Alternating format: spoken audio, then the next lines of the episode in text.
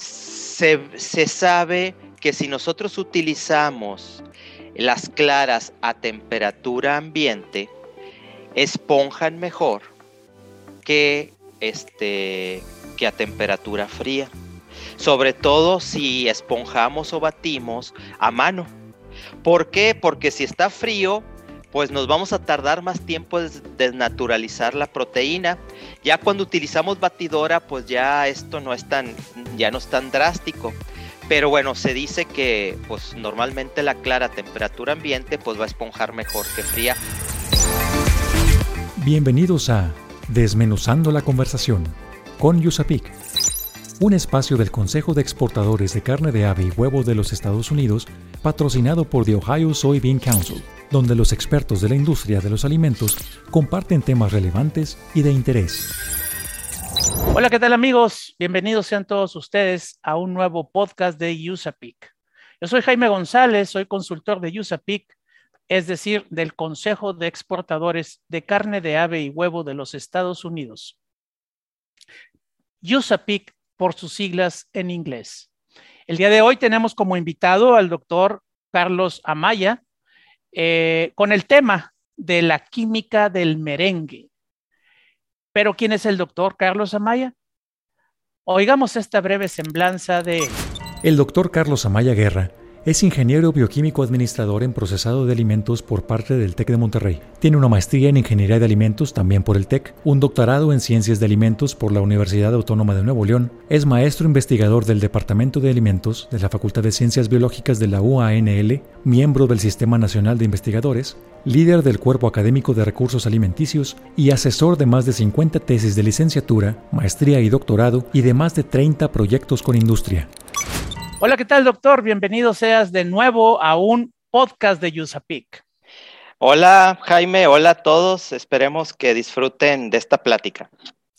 Doctor, el tema de hoy es la química del merengue.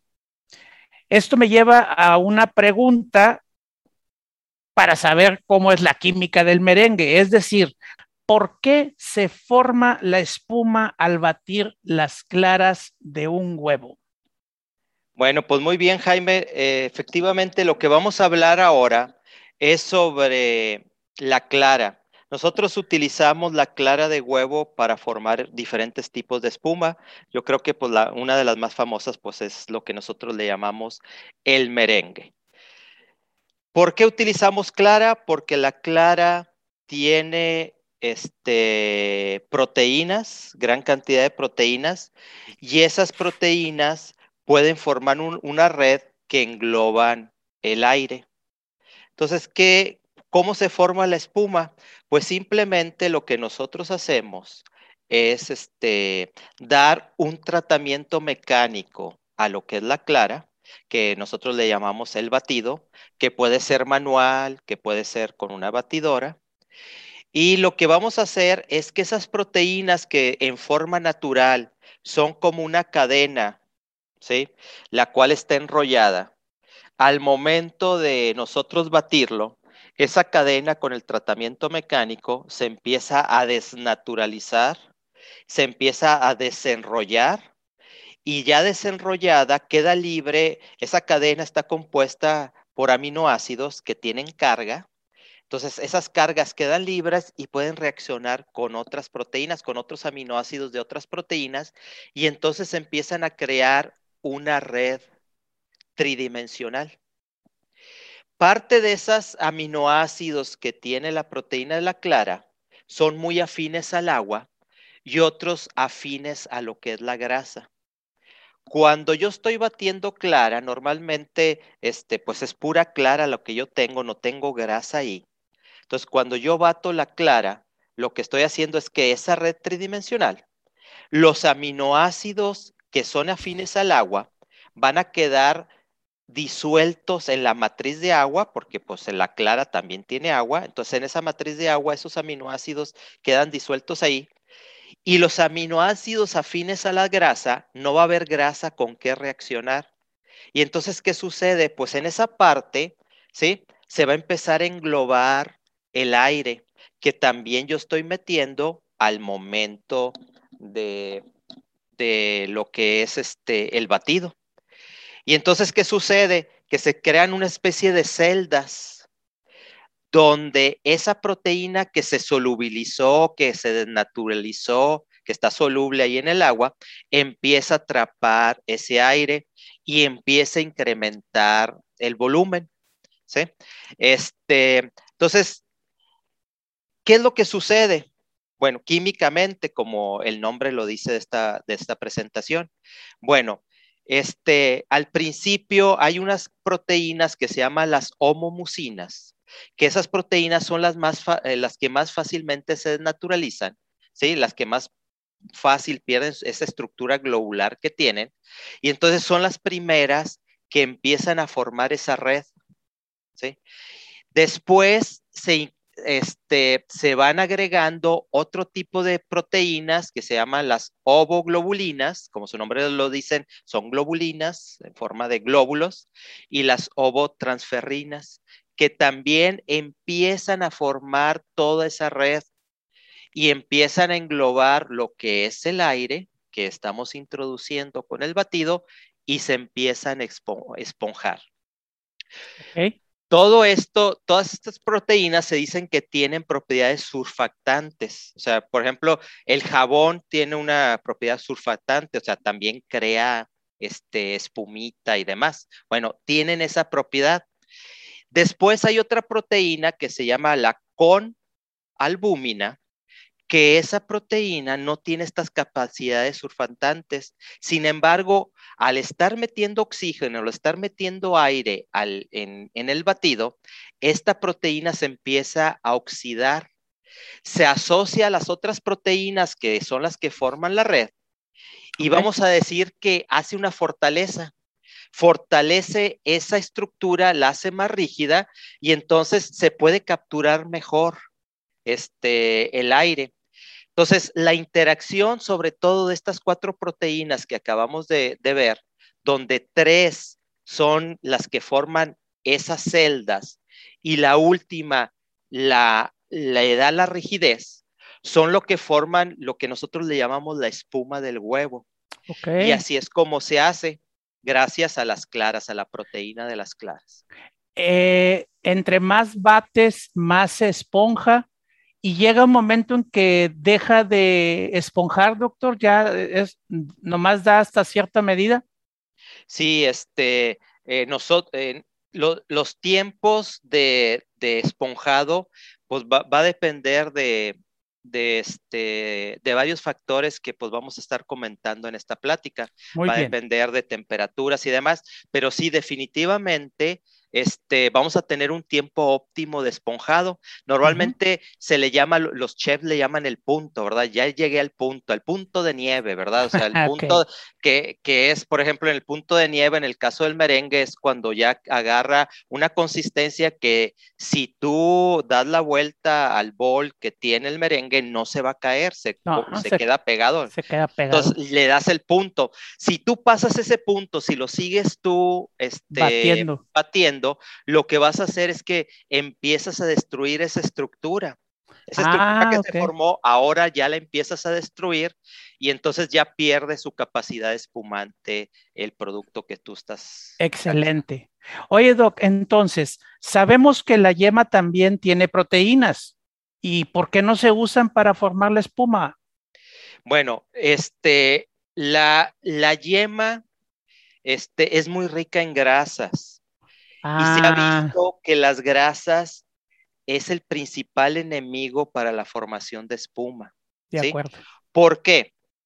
Bueno, la grasa no solamente compite con estas proteínas surfactantes que acabamos de ver, que son las que forman esta red, ¿sí? La que forman esa interfase agua, aire, proteína, ¿sí? Entonces, ¿se acuerdan que habíamos dicho que los aminoácidos afines a la grasa, pues, este, eh, son los que ahí tienen atrapado el aire? Bueno, pues la grasa va a competir en esos sitios de esos aminoácidos afines a la grasa. Ahora, en lugar de aire, pues la grasa va a entrar y va a competir para estar en su lugar. Entonces, este, vamos a tener bajo esponjado por lo, por lo que es la yema. Y además también se ha visto que al momento que esas proteínas también interactúan con las proteínas de la clara, debilitan, debilitan la red, la hacen más frágil. ¿Y, qué es eso de más frágil? Este, eh, un, fenómeno muy importante para la estabilidad de la, de la, red es lo que se le llama el drenado. Este, acuérdense que yo tengo las proteínas de, de, de la clara que tiene parte afín a la grasa y parte afín al agua. La parte afín a la grasa está con el aire y la, y la parte afín al agua está con el agua. Cuando yo le agrego proteína, cuando yo le agrego yema que tiene grasa, pues ya vimos, compite la grasa con el aire en los sitios, pero también este, al formar otras estructuras con la proteína de la clara, este, eh, va a perder esas proteínas su capacidad de estar solubles o de retener el agua. Y entonces ocurre el fenómeno que le llaman del el drenaje. Cuando nosotros hacemos una espuma, mezclamos y hacemos una espuma, la podemos poner, por ejemplo, una taza medidora. Y si, el, es, si viene muy contaminada con yema, vamos a empezar a notar a los 30 segundos, al minuto, vamos a empezar a notar que eh, empezamos a tener agua en la parte de abajo de la taza medidora. De acuerdo. Y a medida que pasa el tiempo, más agua y más agua. Entonces, esa estructura pierde rigidez, eh, hay drenaje, al ocurrir drenaje, parte de las proteínas que son solubles se van en el agua al fondo y ya se pierde y se rompe la estructura. Por eso este, es muy importante no contaminar con yema o con algún otro tipo de grasas cuando nosotros queremos hacer estos tipos de espumas eh, utilizando la clara de huevo. Muy bien, doctor. Oye, eh, ¿sabes? Tenemos que hacer un pequeño corte comercial. Regresamos en un minuto, ¿de acuerdo? Sí, gracias. En un momento regresamos para seguir Desmenuzando la conversación con Yusapik. El Consejo de Exportadores de Carne de Ave y Huevo de los Estados Unidos, USA Poultry and Egg Export Council, USAPIC, está presente en todo el mundo a través de su red internacional de oficinas y consultores. Su experimentado personal internacional realiza principalmente dos actividades, que son mantener la comunicación cercana con los importadores, distribuidores y otros contactos clave involucrados en el comercio internacional, y realizar actividades promocionales para apoyar la exportación de productos de las industrias estadounidenses de carne de ave y huevo. En México en particular, se tienen relaciones muy positivas con la Unión Nacional de Avicultores y se llevan a cabo varios proyectos conjuntos que impulsen un mayor consumo de productos avícolas en la región Temec. Síguenos en redes sociales como Yusapic Latam para que te enteres de nuestros eventos y las actividades que realizamos. Yusapic se escribe U-S-A-P-E-E-C. Yusapic Latam. Según el Compendio 2021 de la Unión Nacional de Avicultores, a pesar de la pandemia, en 2020 la avicultura registró un crecimiento de 1.7% respecto a 2019. En Desmenuzando la conversación con Yusapik, la información aporta valor. Mito. Existe la creencia que al hacer un merengue nunca hay que utilizar un bol de plástico para batir las claras. Continuamos con este interesante tema. Estamos desmenuzando la conversación con Yusapik. Jeje, órale, entonces resulta que no puedo utilizar un bowl de plástico para batir claras, ¿o sí, Doc? No, este, normalmente no se recomienda utilizar el plástico. Y alguien puede decir, oye, pues, ¿qué? O sea, pues el plástico, este, pues, este, ¿qué inconveniente puede tener el plástico y demás? Eh, en comparación a un bol de metal, de vidrio y demás. Lo que pasa es que en, un bol de plástico nosotros podemos tener todavía restos, bueno, cuando utilizamos ese bol en, la cocina y demás, podemos tener restos de grasas ahí. O sea, si nosotros utilizamos, por ejemplo, para partir el huevo entero, el bol, y luego este, pues separamos las claras de las yemas, lavamos el bol, a un lavado, el bol de plástico pudiera tener restos de yema. Y acabamos de ver el problema de la grasa que se tiene con la yema. Entonces va a impedir el esponjado. Entonces dice, es que estoy utilizando bols de plástico y no se esponja tan bien, porque muy probablemente todavía queden restos de yema ahí, también restos de jabón. El jabón es un surfractante, es un, este, es también grasa, o sea, está hecho de grasas los jabones. Entonces, eso o otro tipo de grasa, de manteca y demás, que esté contaminado el bol, aunque lo lavemos bien el bol, puede quedar con trazas de esas grasas. Y ya vimos el inconveniente que se tiene al nosotros mezclar la clara con la grasa. Entonces, por eso no se recomienda, por eso se recomienda los bols de metal, los bols de vidrio. De vidrio. Muy bien. Entonces, esto me indica que hay factores que desfavorecen la formación de la espuma. Sí, definitivamente, este, hay, hay muchos, bueno, hay varios factores que desfavorecen la, la formación de la espuma y también, este, pues, si los usamos a nuestro favor, pues también vamos a verle el lado positivo, también pueden favorecer. ¿Cuáles son los que pueden favorecer, doctor? Ajá. Entonces, bueno, un factor que ya vimos que tú mencionaste este, antes del corte anterior, pues es el tiempo. ¿Sí? Entonces, el tiempo, eh, si batimos en gran cantidad de tiempo, lo que vamos a hacer es desnaturalizar las proteínas, como ya se dijo, y eso no nos va a favorecer. Entonces, este, ese es uno. Otro es la temperatura. Este, se, se sabe que si nosotros utilizamos las claras a temperatura ambiente, esponjan mejor que, este, que a temperatura fría. Sobre todo si esponjamos o batimos a mano. ¿Por qué? Porque si está frío, pues nos vamos a tardar más tiempo en desnaturalizar la proteína. Ya cuando utilizamos batidora, pues ya esto no es tan, ya no es tan drástico. Pero bueno, se dice que pues normalmente la clara temperatura ambiente pues va a esponjar mejor que fría por esta razón. Pero pues es una razón pequeña. Ahora recordemos que nosotros debemos de separar este, eh, las claras de las yemas es mucho más fácil hacer la separación de las claras y las yemas cuando la temperatura es baja, cuando está frío. Cuando está frío. Está más consistente el producto, podemos separarlo mejor y no se nos contamina tanto la clara con la yema. Entonces, es a favor eso. Entonces, muchos lo que hacen o es este, eh, la... Refrigerar el huevo. El huevo refrigerado lo sacas del refrigerador lo separas las claras de las yemas y luego dejas la clara temperar para que este, esponje mejor. Pero ya les digo, si nosotros usamos batidor y demás, podemos minimizar mucho este factor. Otro factor que nos puede este, debilitar la estructura de, la espuma que estamos este, formando es la sal. Se ha visto que la sal, aún en bajas concentraciones, impiden que esa red tridimensional de proteínas que ya mencionamos este, se consolide bien. Este, entonces, lo que nos va a dar es menos volumen y también menos estabilidad.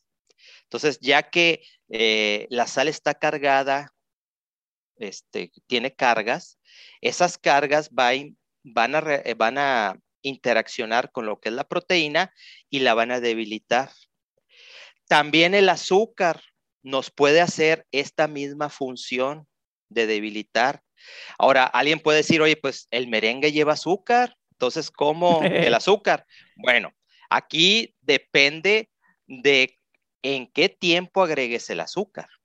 Si tú agregas el azúcar desde un principio, el azúcar va a bloquear esos enlaces intermoleculares que tienen las proteínas parecido a lo que es la sal, y entonces va a impedir que se forme la red.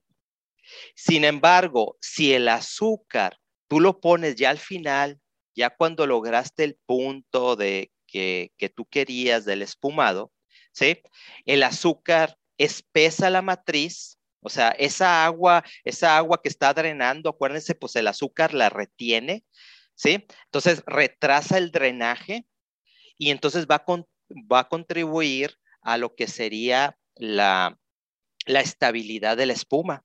Entonces, es muy importante el tiempo del, de lo que es este, el, el espumado, de dónde, se le agrega el azúcar a lo que es el espumado.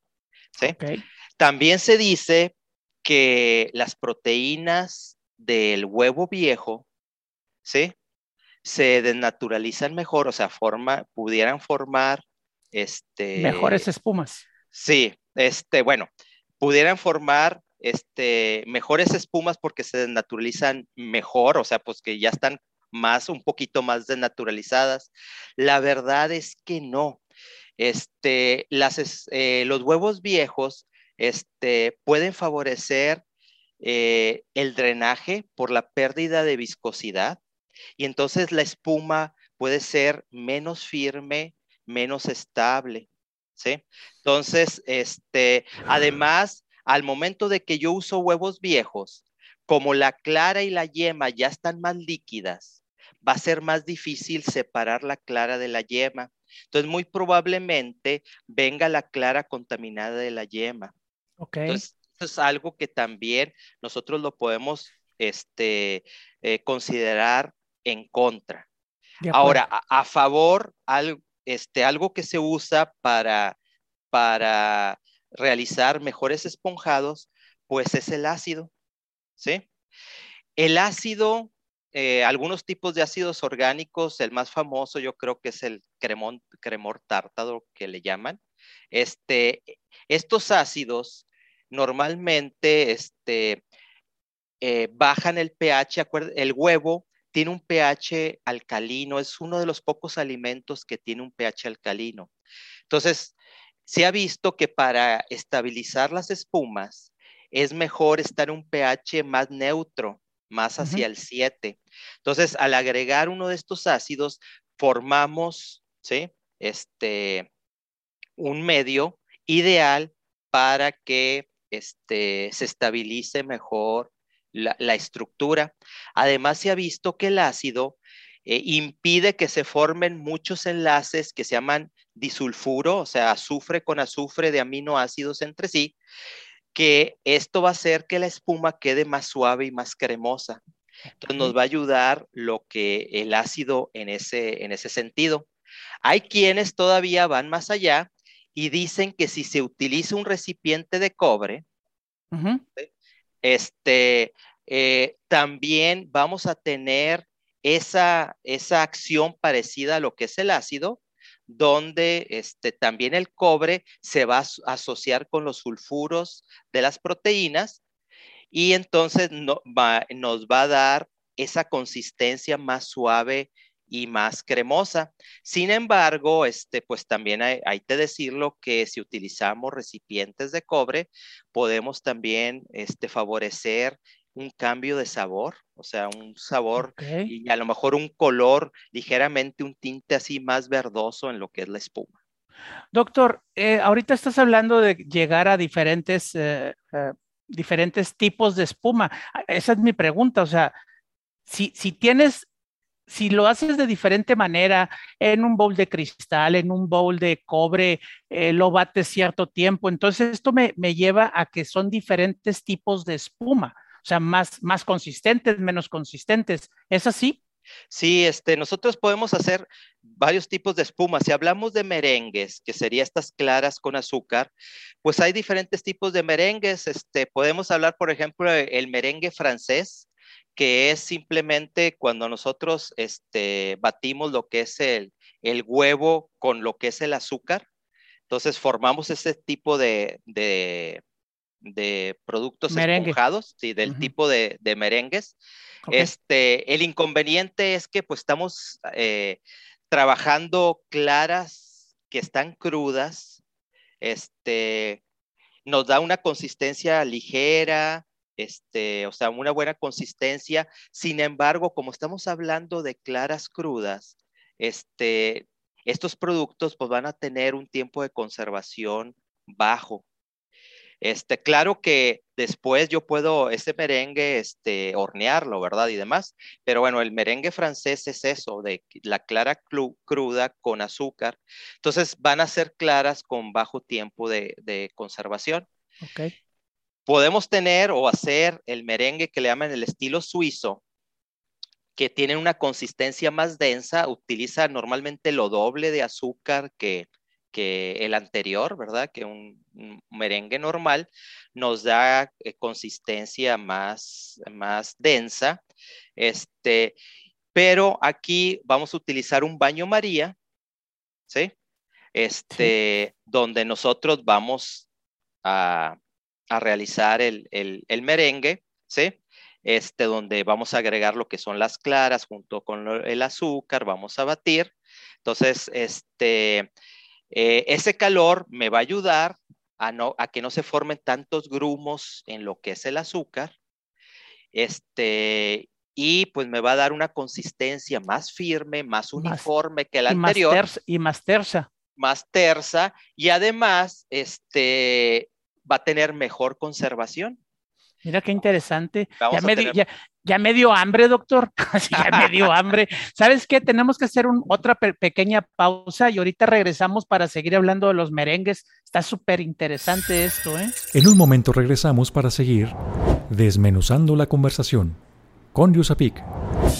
Una tarea primordial de la oficina de Yusapik en México es promover un mayor acercamiento entre las empresas procesadoras de carne de ave y productos cárnicos procesados con sus contrapartes en los Estados Unidos. El objetivo es aprovechar las fortalezas de cada industria y propiciar una mayor integración comercial a fin de promover un mayor consumo de productos avícolas en la región de Norteamérica y de aprovechar de manera conjunta la apertura de mercados de exportación. Según el Compendio 2021 de la Unión Nacional de Avicultores, en 2020, la participación porcentual de la avicultura en el Producto Interno Bruto total fue de 0.81%. En Desmenuzando la conversación con Yusapik, la información aporta valor. Dato. Existe la teoría de que el merengue, que en España se les conocen como suspiros, se utilizaba como moneda de cambio en México durante la época colonial. Continuamos con este interesante tema. Estamos desmenuzando la conversación con Yusapik. Wow, qué interesante es este dato, doctor. O sea, resulta que en el México colonial se utilizaba el merengue como moneda de cambio. ¿Cómo era esto? Pues sí, mira, Jaime, existe una teoría que menciona que en la época colonial pues se tenía mucho problema con la moneda. Este, eh, cuando estábamos bajo lo que es la colonia española, eh, los españoles daban mucha énfasis, mucha importancia a la acuñación de la plata. La plata para poder salir de aquí, de, de lo que es México, tenía que salir acuñada. Entonces se acuñaba mucha plata, sobre todo pues para salir, para salir a Europa, para salir al resto del mundo, porque realmente la plata mexicana circuló en todas partes. Y entonces aquí se tenía mucho problema con la moneda fraccionaria. La plata era este, moneda de, mucho valor. De alta denominación. Sí, este, se tenía problemas con la acuñación de cobre. El cobre es más difícil de, trabajar que la plata. Todos los españoles no le daban importancia a lo que es la moneda de cobre eh, de menor valor, entonces pues todo se pagaba con plata. Entonces imagínense en la colonia, la clásica, este, eh, ciudad o pueblo de la colonia, pues todo estaba en la plaza principal, como actualmente ahora lo vemos, donde de un lado está la catedral y enfrente está el palacio municipal, ¿verdad? Entonces teníamos lo que es la religión y el gobierno. Y a los lados tendríamos simplemente... La escuela, la escuela y el mercado. Lo que sería la carnicería, lo que sería la panadería, lo que sería la pulquería y, lo que le llamaban en aquel entonces las pulperías, que después le llamamos las tienditas de la esquina. en las pulperías eran tiendas donde se vendía de todo. O sea, tú ibas, necesitabas un clavo e ibas a la pulpería, ¿verdad? Necesitabas un kilo de arroz, ibas a la pulpería. O sea, la pulpería tenía de todo. Entonces era la que te sacaba de todas las, los este, problemas. Los problemas de aquel entonces. Entonces, aquí, este, eh, como se utilizaba la moneda de plata y tenía un valor muy grande, la moneda de plata, y no la podían hacer muy chiquita porque si la hacían muy chiquita se perdía y la gente se quejaba. Entonces, la moneda pues valía mucho. Entonces, cuando tú ibas y comprabas algo de poco valor, pues pagabas en plata y no había moneda para regresarte de cambio. Entonces empezaron a dar lo que en aquel entonces le llamaron los pilones. El pilón en aquel entonces se le llamaba a los alimentos, a los objetos que tenían esa forma, que tenía una forma de cono. ¿sí? Por ejemplo, nosotros acá en el norte de México manejamos el piloncillo. El piloncillo es el azúcar en forma de pilón. Del aguamiel de, el, el aguamiel de caña. Así es, ajá. Ok. Entonces, ese piloncillo lo ponen en un molde en forma de cono y es el pilón. Entonces, este, un, un producto de panificación bien barato y bien fácil de hacer eran lo que los españoles le llaman actualmente los suspiros, donde haces un merengue con azúcar, ralladura de limón, normalmente eso es lo ácido, el sabor y demás, y ya tienes tu, tu producto. Ese producto es muy barato, entonces la panadería hacía para ellos y para la carnicería, para la, pulquería, la, para todas las tienditas de ahí alrededor, hacían este, este tipo de, de, pilones. Entonces la gente iba, compraba y en lugar de regresarle feria, le daban pilones. Con, pilones. Entonces, este, este tipo de productos, pues ya, y, fue un producto que en la época colonial normalmente se merendaba, o sea, era un producto, era una especie de dulce, o sea, se manejaba como una especie de dulce entre comidas ahí en, en la merienda, este, para quitar un poquito el hambre. Es un producto estable, no se echa a perder muy rápido y demás. Entonces, por esa razón eh, se cree que esos pilones que todavía ese concepto tenemos hasta tiempos modernos, nació en la, colonia gracias a estos merengues que se fabricaban. Mira qué padre. Oye, doctor, eh, ya vimos que sí se pueden hacer varios tipos de merengues y ahorita hablábamos que tienen azúcar, me lo acabas de decir, pero ¿se puede hacer un merengue sin azúcar? Mira, el azúcar, como ya vimos, este, le da estabilidad. Le da estabilidad, sí. Este, le va a dar mejor consistencia a lo que es el merengue. Sin embargo, sí se pueden hacer merengues sin azúcar.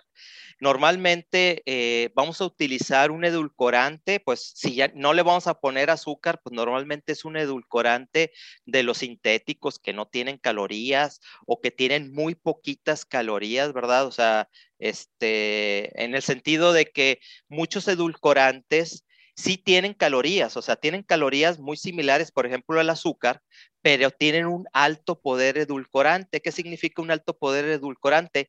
Que con muy poquito endulzan.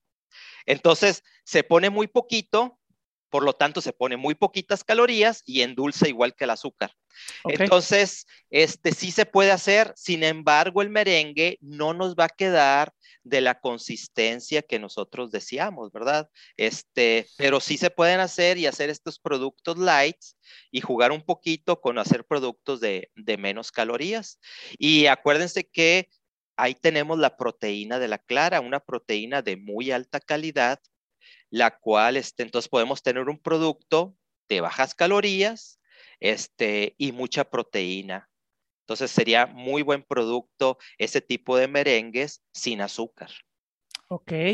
Doctor, eh, ¿qué pasaría, o más bien, ¿por qué no se recomienda abrir la puerta del horno mientras se hornean los productos de panificación, inclusive los merengues?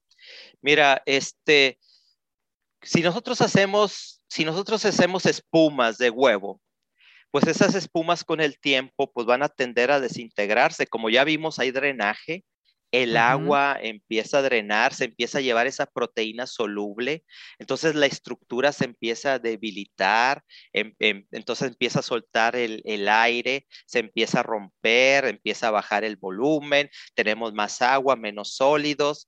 Entonces, una manera para estabilizar eso es deshidratar una vez que ya tenemos la espuma, pues la deshidratamos y pues una manera este, muy sencilla y demás para deshidratarla, pues es hornearla. Entonces, si yo ya tengo ese merengue y lo quiero estabilizar, tener por más tiempo, ¿sí? Esa forma, pues lo podemos secar y lo secamos con el horneado. Ahora bien, ok, pues horneamos lo que es el merengue, ahí en, en, el horno para deshidratarlo y demás. Pero pues muchas veces, este, cuando nosotros horneamos este tipo de productos o algún otro producto de panificación y demás, este, pues abrimos las puertas para ver si ya, ya quedó. si ya quedó, le ponemos, le metemos ahí el palillo de dientes para ver si se pega la masa, este, todavía está crudo y demás. Y eso puede ser adverso este, para los productos de panificación. ¿Por qué? Porque como ya vimos, este, eh, bueno, en este caso, en lo que es el merengue, las proteínas de la clara pues forman una, una red tridimensional que está englobando lo que es el aire.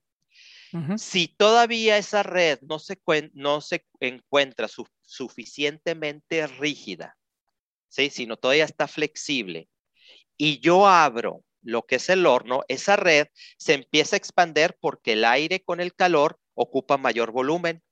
Entonces la red se empieza a lo que es expander, se empieza a expander, pero la proteína todavía está cruda, todavía está flexible. Cuando yo abro, se enfría, pierde temperatura el horno, por lo tanto también el aire en el interior del merengue este, baja de temperatura, ocupa menos volumen, se hace más pequeño.